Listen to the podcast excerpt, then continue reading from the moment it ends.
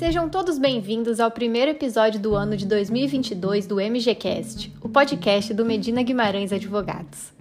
Para inaugurar os episódios desse ano, o tema não poderia ser outro senão relacionado ao Dia Internacional da Mulher, data tão importante que celebramos no último dia 8. E para tanto, nós temos o prazer de receber como convidada especial a engenheira agrônoma, agricultora e empreendedora Lígia Mara Jung, para um bate-papo sobre o papel da mulher no ramo do agronegócio, que é frequentemente visto como um ramo de atuação majoritariamente masculino, o que não é bem verdade. Também, para nos auxiliar na conversa com a Lígia, contaremos com a participação de Annelise Ambiel D'Agostin, advogada do nosso escritório que é pós-graduanda em Direito Ambiental e do Agronegócio. Lígia, mais uma vez seja muito bem-vinda ao nosso podcast. E para darmos início ao bate-papo, que tal você nos contar um pouco sobre a sua trajetória como mulher atuante no agronegócio? Você se lembra de ter encontrado muitos desafios em seu, em seu caminho por ser mulher? Olá, primeiramente é um prazer estar aqui com vocês. Muito obrigada pelo convite, meninas. E espero aí poder contribuir um pouquinho com esse momento aí na, na parte da mulher do agronegócio. Bom, é, eu sou filha de agricultores, filha, neta, sobrinha, irmã, o que vocês imaginarem de agricultores, a família toda é envolvida. Desde criança eu sempre morei no sítio, só apenas nove anos aí da minha vida que eu morei em Maringá, entre cursinho, faculdade, trabalho, e depois eu resolvi voltar para o sítio. Aí aconteceu algumas coisas e voltei para casa, para o sítio da minha família em Floresta. Eu moro em Floresta, Paraná, pertinho de Maringá, na propriedade rural. E assim, meus pais sempre me ensinaram a amar o agronegócio, sempre me ensinaram a amar a lavoura, o que a gente faz aqui. Nunca foi aquela família que falou assim: eu quero que minha filha, meu filho saia daqui e procure outros ares. Eu nunca quero que vai para o agro, né? Que a gente escutava muito isso, que queria que os filhos fossem doutores, advogados, médicos, engenheiros, mas não queriam que eles trabalhassem na agricultura, por achar alguma coisa muito básica, que não tinha futuro. E meus pais nunca pensaram assim. Pelos contrário, a vida deles foi construída aqui e tudo que tem foi a, partir do agro. Então, eles sempre ensinaram a gente a gostar da agricultura, mas nunca forçaram. Então, eu comecei aí, sempre gostei da parte de agro, não atuava tanto, eu sou de uma família tradicional, né? Então, filha criado para tocar a terra e a filha criada para casar e ir embora, né? Como acontecia antigamente. Então, fui criada para isso. Aí eu resolvi fazer agronomia, fui para Maringá, e na agronomia ali aconteceu diversas coisas que me, é, me fizeram olhar com outros olhos para o agro. Não ser apenas uma engenheira agrônoma, trabalhar para alguém, mas por que não voltar para casa e trabalhar para mim mesma, né? Ser dona do meu próprio negócio. E foi uma batalha, foi difícil. No começo, até dentro da própria casa, assim, aceitação do pai. A filha está no, no agronegócio. Eu lembro que eu falo que até o terceiro ano da faculdade, de cinco, eh, toda vez que eu conversava com meu pai sobre agro, conversava com sobre o sítio, o que estava acontecendo, produtos, o que for aí, a rotina do agro, a gente não conversava, a gente discutia. Acabava sempre em briga. Brigas, assim, horríveis. A gente é bem cabeça dura, os dois. E, mas foi. A teimosia também ajudou, né? Da, dos dois, inclusive a minha. E daí foi indo, foi indo, e eu consegui dobrar isso daí, eu consegui superar isso daí. Mas até fora mesmo, quando você chegava nos eventos, quantos e quantos eventos, dias de campo, palestras técnicas que eu ia com meu pai, eu ia, eu me jogava, né? Entrava dentro do carro e não estava nem aí se ele estava gostando ou não. Que eu era a única mulher. Não tinha mulheres que iam para esses eventos porque, ah, não, ali não é coisa de mulher, ali é só de homem, né? Então, eu ia sozinha. Eu ligava para as empresas e falava, eu posso ir? Pode, claro que você pode. Você é filha da agricultor, você está fazendo agronomia, tua área pode ir eu acabava indo. Então, assim, era mais essas barreiras, assim, dentro de casa e lá fora que o povo olhava meio estranho. Os outros, os homens, olham meio estranho quando você está fazendo isso, entrando nessa área do agro. Mas, assim, o que eu tive de oportunidade durante minha vida, eu fiz. Cursos, palestras, eventos na cooperativa, na, na faculdade, por fora, eventos do governo. O que apareceu, eu fiz. Tanto é que eu matava a aula à torta e direito na faculdade por causa desses eventos, que a gente aprende muito. Então, assim, apareceu a oportunidade, eu estava dentro, independente do que era, se era bom, se era ruim. É, eu nunca vou esquecer uma palestra que um, um palestrante falou. Mesmo se o evento for ruim, vá para aprender o que essa pessoa fez de ruim, para caso um dia você tenha que fazer, você não, não cometa os mesmos erros. Então, eu sempre é, participei de tudo. E aquilo, né? A gente tem que sempre se mostrar melhor. É, por ser mulher, a gente tem que mostrar que está sabendo, que conhece bem o assunto, que está à frente, que gosta de encarar, que não tem medo das coisas que vier, é, não baixar a cabeça nos primeiros não, tentar uma vez, tentar duas e vai indo que uma hora dá certo. Consegue sim. Olá, Lígia, Annelise aqui. Que bom te receber em nosso podcast e poder nos inspirar e também inspirar outras mulheres com a sua trajetória e com a trajetória de toda a sua família, que eu sei pessoalmente que é de muita luta. Lígia, como nós sabemos bem, o segmento do agronegócio é normalmente visto na sociedade como ramo em que os homens exercem maior participação, seja na liderança de cargos, seja na prática diária do exercício da agricultura. E é assim até mesmo por razões históricas, considerando que até a revolução cultural e social ocorrida na segunda metade do século XX o Brasil era majoritariamente rural e o patriarcado reinava absoluto na maioria dos lares do país. Mas eu também não vejo como correto afirmar que só agora, recentemente, é que a mulher vem aumentando sua participação no cenário agrícola. Na verdade, mesmo antigamente, a mulher sempre esteve ali e sua vida sempre foi muito ligada ao campo. Ao tempo que cabia ao homem, por exemplo, a lida mais pesada que demandava força bruta, cabia à mulher todos os cuidados restantes com a terra, com a horta, com o pomar, com o preparo de alimentos, com o cuidado da família, etc. Incluindo, muitas vezes, o trabalho pesado que era, a princípio, encargo do homem.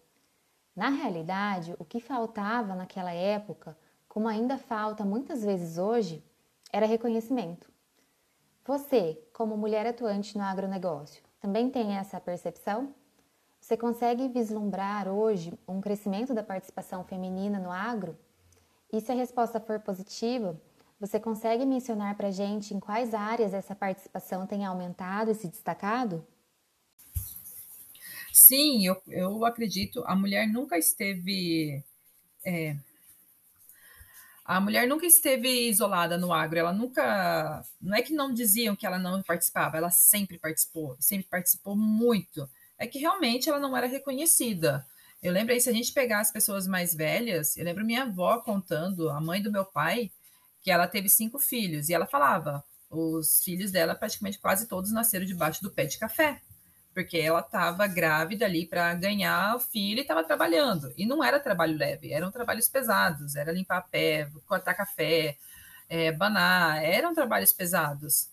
O que eu acredito é que, como essas mulheres sempre levaram dupla função, tripla função, porque além de trabalhar na roça, tinha casa para cuidar e filho, elas acabavam ficando muito dentro das propriedades rurais, elas não saíam.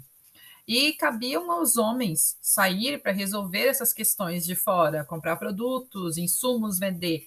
Então, eles acabaram que, nas divisões das tarefas, o homem acabou saindo e tendo uma maior importância, assim, o maior reconhecimento, na verdade, né? E a mulher sempre ficou escondida. Mas se a gente pegar as pessoas aí mais velhas que moravam no sítio, pode conversar com as mulheres, elas sempre estavam ali na frente, elas sempre estavam no campo. Pouquíssimas que não entravam ativamente na, na atividade, na lida do campo. Mulher carpindo, banando café, é, recolhendo sacaria. Talvez as coisas mais pesadas não fariam, uma porque a gente tem um porte de não carregar tanto peso, né? A gente não consegue. O homem tem mais força para isso. Mas hoje em dia isso daí se venceu. Mas você pega a história mesmo, você pega a história dos indígenas. Uma vez eu estava lendo que os homens eram responsáveis pela segurança, a caça e a pesca da, da, da, da aldeia. E as mulheres eram responsáveis pela agricultura, a cuidar dos filhos e ali a manutenção das, das casas né, deles. Então, é, é uma falta de reconhecimento mesmo, porque as mulheres sempre tiveram ali no meio, sempre tiveram envolvidas, mas foi assim, que meio que deixado de lado. E elas mesmo têm um certo machismo. Eu já vi muitas mulheres falando: nossa, mas você faz isso, isso é coisa de homem. Então, as próprias mulheres criaram esse meio que isso é de homem e eu não posso fazer. Eu escutei muito isso no começo, quando eu comecei a participar, falando, nossa, mas você faz serviço de homem. Não, não é serviço de homem, é serviço de quem tem capacidade e vontade de fazer. Se você quer fazer, hoje em dia está muito fácil. As máquinas fazem todo o pesado, então você só tem que guiar. Às vezes eu falo, eu brinco o pessoal que é mais fácil guiar uma colhedeira do que um carro. Pelo menos o carro, é a colhedeira é você, a roça e a colhedeira. O carro você tem que tomar 500 outros mil cuidados com outro motorista, alguém que está do lado, alguém que passa tá bêbado, você nunca sabe. E as mulheres estão aparecendo. Eu estou vendo muito mais mulheres aparecendo na, na porteira para dentro, como a gente fala, da propriedade e tomando conta da propriedade. Elas começam um pouco mais na parte administrativa, ali entender as planilhas, notas, é, planilhar tudo, compras ali. E daí, para tentar entender o porquê que compra aquele monte de produto, se vocês forem ver as planilhas de compras, nossa, é meio grande. Elas vão entrando na área técnica. Elas vão deixando um pouco administrativo e vai entrando na área técnica para entender o porquê daquelas compras. E assim elas começam a se envolver na propriedade, na área de produção mesmo, no, no vamos ver. E hoje em dia, a mão de obra no campo está bem difícil, então a gente não está conseguindo tanto. Então, às vezes, por uma, uma falta de mão de obra, de facilidade de mão de obra, você acaba pegando mesmo no, na lida, nas máquinas e indo para o campo. E, e com isso elas vão começando a subir cargos, né? Então, assim, é uma crescente. Então, começa um pouco no administrativo, vai para a parte técnica, na parte técnica já começa a sair para eventos, palestras, começam a aparecer um pouco mais, essas empresas começam a puxar essas mulheres, principalmente a cooperativa. As cooperativas eu vejo muito isso, porque precisa de uma sucessão, e as mulheres estão aí, é, vê que mulher estuda, que vai atrás, que corre, que senta ali para tentar entender o que está acontecendo, e daí estão puxando ela já, começando a puxar essas mulheres para os setores administrativos de empresas, cooperativas. Então é bem bacana assim ver esse movimento crescendo todos os dias. Eu participo desse movimento. Eu comecei desse jeito, apesar que eu fui criada já há muito tempo para estar tá na cooperativa, para estar tá um futuro assumindo algum cargo na cooperativa. Então, você vê bastante mulheres em todas as áreas. E Lígia, apesar dessa evolução que você mencionou e do aumento do reconhecimento do papel da mulher no agronegócio, você conseguiria nos apontar, com base na sua própria experiência, quais são os desafios que ainda precisam ser superados? Quais seriam as melhorias que precisam e podem ser feitas? Ah, os desafios ainda que precisam as mulheres perderem o medo. Tem muita mulher que você vê que tem uma capacidade absurda um potencial enorme, enorme, enorme, enorme, mas por conta de todo esse histórico de ser sempre o homem, papel do homem, o homem está à frente, elas têm medo de encarar. E uma, ainda são poucas mulheres que estão encarando isso, que estão encarando esses papéis mais altos. Então, elas ficam muito receosas. Então, é a mulher perder o medo, perder a vergonha e se jogar em novos desafios. Porque capacidade tem, é, tem estrutura, tem como aprender a, esses a encarar esses desafios, tem como aprender sempre algumas coisas novas, mas eu vejo assim, eu já tentei puxar várias mulheres para o grupo que eu estou participando e elas ficam bem receosas. Eu falo, calma, aos pouquinhos você vai vir. Hoje eu sou, eu faço parte do conselho de administração da cooperativa integrada. Eu sou suplente do conselho. Sou a primeira e única mulher no conselho, tanto fiscal como administrativo da cooperativa integrada. Então você vai, eu vou numas reuniões que tem em torno de 20 pessoas na reunião, e na reunião eu sou a única mulher. Quando chama um pouco mais, é, puxa um pouco mais para a base, que entre os coordenadores nas reuniões, a gente é umas 40 pessoas, 45 pessoas. Eu sou a única mulher presente naquilo ali. Então isso ainda assusta bastante as mulheres. A estarem entrando nesse meio que é tão masculino ainda. Por mais assim que eu não tive dificuldade em entrar, eu tive uma aceitação enorme. Acho que eu já fui, já fui criada ali dentro naquele meio, já fui muito envolvida, então muitos já me conhecem há muitos anos, conhecem a família, conhecem toda a família, então já tenho um certo respeito. Então eu fui muito bem acolhida nesse meio. E assim, eu nunca me senti pressionada ou se não me desvalorizando. Pelos contrários, sempre me valorizaram muito. E eu quero puxar mais mulheres para estar tá mais para frente, entrando nesse, nesse meio também, mas várias que olham assim e falam: cara, você tem tudo para estar tá nesse meio. Elas correm. Elas correm falando que não é para elas, que onde já se viu entrar num meio que é só tem tantos homens assim, que o marido não vai deixar, que alguém não vai deixar porque é muito masculino, que vai dar alguma coisa. Então eu vejo muito esse receio assim, das mulheres em estar tá entrando. E de alguns homens também, né?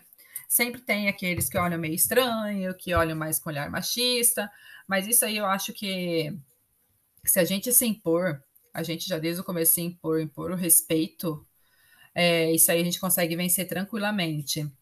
Eu nunca tive problema, e vários já passaram ali em várias etapas, tanto no, nos eventos de jovens, tudo mais. Mas é isso, é as mulheres perderem o medo assim e começarem a encarar esses novos desafios. Totalmente de acordo, Lígia. Segundo dados do CPEA, que é o Centro de Estudos Avançados em Economia Aplicada da Exalc USP, que foram divulgados em 2018, no período entre 2004 e 2015, a participação da mulher no mercado de trabalho do agronegócio cresceu de 24% para 28%, enquanto o número de homens trabalhando no setor diminuiu 11,6%, apesar deles ainda serem a grande maioria. E por esse mesmo estudo, enquanto os homens atuam sobretudo no setor primário, ou seja, na própria agropecuária, que é conhecida como dentro da porteira, as mulheres estão cada vez mais presentes na agroindústria e no agroserviço. E como você mesma destacou, Lígia, apesar do avanço verificado até aqui, faltam ainda incentivos quanto à profissionalização da atuação feminina no agro e quanto à participação em cargos de administração e de liderança, aumentando o seu reconhecimento no setor e na sociedade como um todo.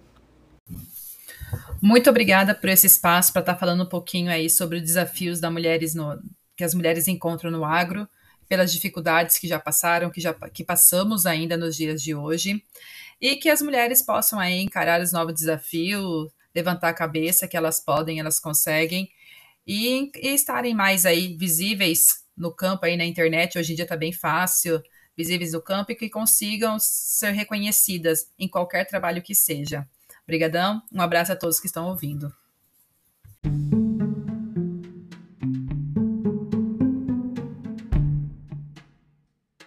Termina aqui mais um episódio do MGCast, em que trouxemos considerações relevantes sobre a importância do papel feminino no agronegócio. Ligiane Elise, mais uma vez, muito obrigada pela participação. É um privilégio e satisfação enormes poder, na Semana da Mulher, falar com mulheres tão inspiradoras sobre temas antes tidos como exclusivamente masculinos. E se vocês gostaram desse tema e querem acompanhar conteúdos parecidos, sigam o nosso escritório nas redes sociais e acompanhem também o nosso site www.medina.adv.br. Um forte abraço!